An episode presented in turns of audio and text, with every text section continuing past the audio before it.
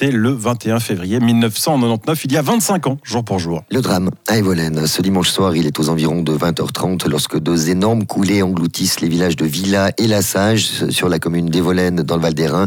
Neuf chalets sont emportés. Le bilan est très lourd, 12 victimes. Après l'avalanche, la tempête est tout aussi rude. Elle est à la fois médiatique et judiciaire. Des responsables locaux seront condamnés pour homicide par négligence.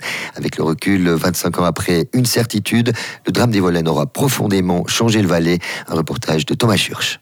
Oui, on le voit, le drame d'Evolène marque un vrai tournant. Il y aura, tous les observateurs le disent, un avant et un après. Tout d'abord au niveau de la sécurité, ce n'est plus du tout comme avant. Écoutez Raphaël Mayora, l'actuel chef du service valaisan des dangers naturels. Je suis convaincu qu'on est dans une bien meilleure situation actuellement. Les connaissances ont augmenté en 25 ans. Toute l'organisation interne dans les communes, au niveau du canton, ça s'est bien amélioré aussi.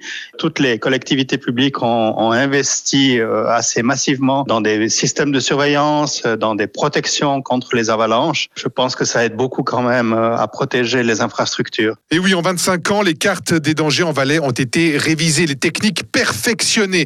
Et à Evelyn aussi, forcément, le conseiller communal Patrick Sierrault. On a des stations météo, on a des observateurs qui suivent l'évolution et on fait ce qui se fait pas beaucoup en Suisse, euh, du minage préventif au-dessus du village. On a installé cette année euh, les cinq premiers déclencheurs automatiques. Il y en aura C'est cette année. Cette année, hein, on les a mis en service cet automne. Ce système permet de déclencher à distance euh, via le Natel des coups. Donc c'est des barillet qui ont 24 coups et ce qui permet de déclencher les avalanches par temps couvert quand on peut pas voler un hélicoptère. C'est aussi le tournant du drame d'Evolène, la judiciarisation de la montagne. Il fallait trouver des responsables, des coupables.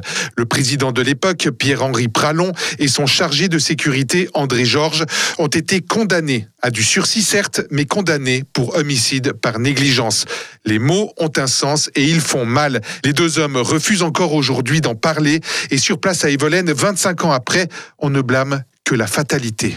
On a retrouvé des bouts de granges qui ont été emportés qui avaient 250 euh, à 300 ans. Une zone, euh, je dirais, euh, quand on discute avec les anciens, qui posait pas de problème, puisqu'il y avait une construction, il y avait une colonie juste à côté, on était juste au-dessus de la route cantonale, donc ça posait pas de problème pour personne. Et puis on a pris ça plutôt pour une fatalité, d'autres gens qui ne l'acceptent pas et puis qui ont voulu trouver des responsables.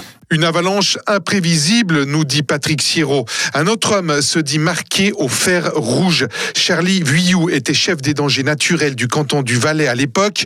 Le temps a passé, mais ça, il ne peut pas l'oublier. Il nous le dit, l'avalanche, le drame, les médias, les avocats, les procès, et ce qui est pour lui une vraie injustice, la condamnation de personnes innocentes. Moi, je prétends encore aujourd'hui, 25 ans plus tard, que je n'aurais jamais un iota de ce qui s'est passé ce dimanche à Evolène. Ils ont accusé deux amis et deux personnes compétentes dans le domaine aussi. Vous avez la sensation que l'ancien président de la commune a vécu une vraie injustice avec cette condamnation? Absolument. Lui et André Georges ont été accusés à tort. Ils avaient des éléments pour ne pas fermer la route. Je pense qu'on a fait tout juste, mais la nature était plus forte que nous. C'était le 21 février 1999. Deux énormes coulées emportaient 12 personnes à Evolène. Et cette question, encore aujourd'hui, qui hante la vallée, faut-il, peut-il y avoir des responsables? L'humain, la fatalité, deux visions de la montagne.